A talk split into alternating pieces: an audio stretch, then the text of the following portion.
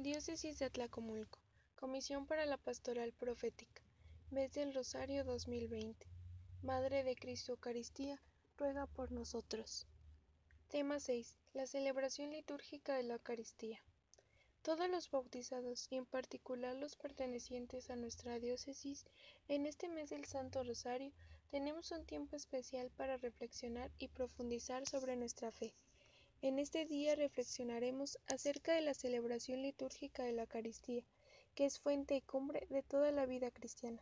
Y así, todos los integrantes de la Iglesia tienen en la celebración litúrgica de la Eucaristía una parte propia, se ven animados, confortados y a la vez manifiestan la comunión del pueblo de Dios.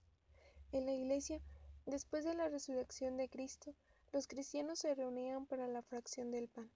Desde entonces hasta nuestros días, la celebración de la Eucaristía se ha perpetuado, de suerte que hoy la encontramos por todas partes en la Iglesia, con la misma estructura fundamental, y así es como sigue siendo el centro de la vida de la Iglesia.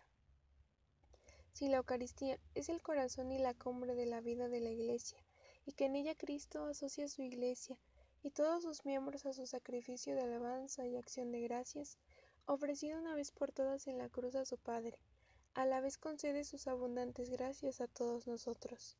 Entonces cabe reflexionar sobre como Iglesia particular de Atlacomulco, cuál es nuestra realidad, qué tanto valoramos la Eucaristía como bautizados, ¿Cuál es la importancia de la celebración en nuestra vida cotidiana?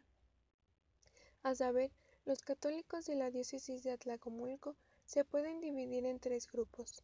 El primer grupo se encuentra porcentaje elevado, donde están aquellos que permanecen indiferentes ante la fe, aquellos que se autodenominan creyentes, pero solo de ocasión, de fiestas, de bautizos, 15 años, etc., pero que llevan una vida de fe nula o escasa, el segundo grupo se encuentran aquellos bautizados que se han vuelto enemigos de la Iglesia y que viven criticando, juzgando e incluso sembrando la división en las comunidades y parroquias.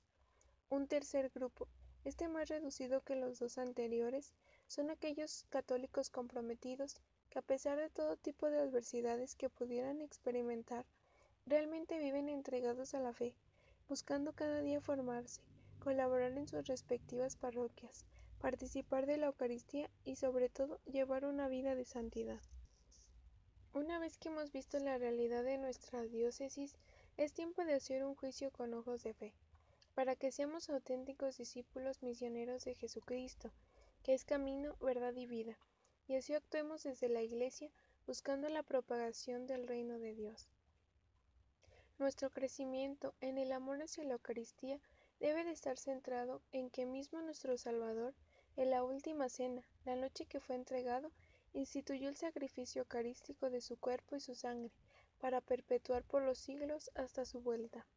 Entonces, si el mismo Señor Jesucristo, en su designio de amor, no ha querido dejarnos al abandono, sino que ha querido quedarse entre nosotros en la apariencia las especies consagradas del pan y del vino, es muy de alabar que el católico tenga un amor excelso por la Eucaristía, más aún, su fervor y su piedad vayan en aumento cada vez que participe de la Santa Misa. También para muchos fieles les resulta bastante pesado o incluso consideran una imposición de la Iglesia el asistir a la misa. Sin embargo, recordemos el mandamiento de Jesús de repetir sus gestos y sus palabras hasta que venga. ¿Qué más que mandato para la persona que realmente ha llegado a la madurez de su fe.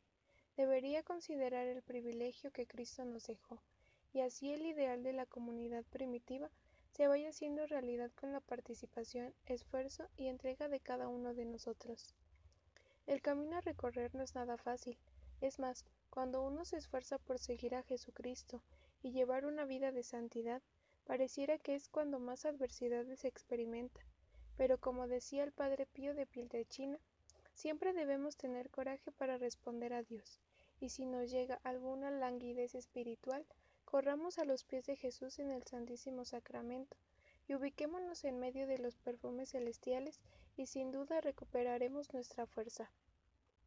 Seamos conscientes que si nuestra Iglesia en estos tiempos experimenta una verdadera crisis de fe, se debe principalmente a que los católicos no estamos respondiendo a nuestro ser bautizado, sino que pareciera que a veces hasta es más fácil y cómodo vivir sin Dios en nuestras vidas, viviendo una relajación moral y donde todo tipo de excesos está permitido. Hermanos, no nos desanimemos, todavía estamos a tiempo de dejarnos amar por Dios, para que Él nos conceda la gracia de comprometernos con lo que creemos y sobre todo cada vez configurarnos más y más a imagen suya. Cada cuando participamos en la misa, ¿qué es lo que nos mueve a ir a la misa? ¿Cuáles son los pretextos y justificaciones que ponemos para no ir a la celebración dominical? ¿Te has esforzado por casarte y estar en gracia de Dios para que cuando vayas a la celebración no seas un simple espectador? ¿Sabías que puedes participar en el coro o en el equipo litúrgico?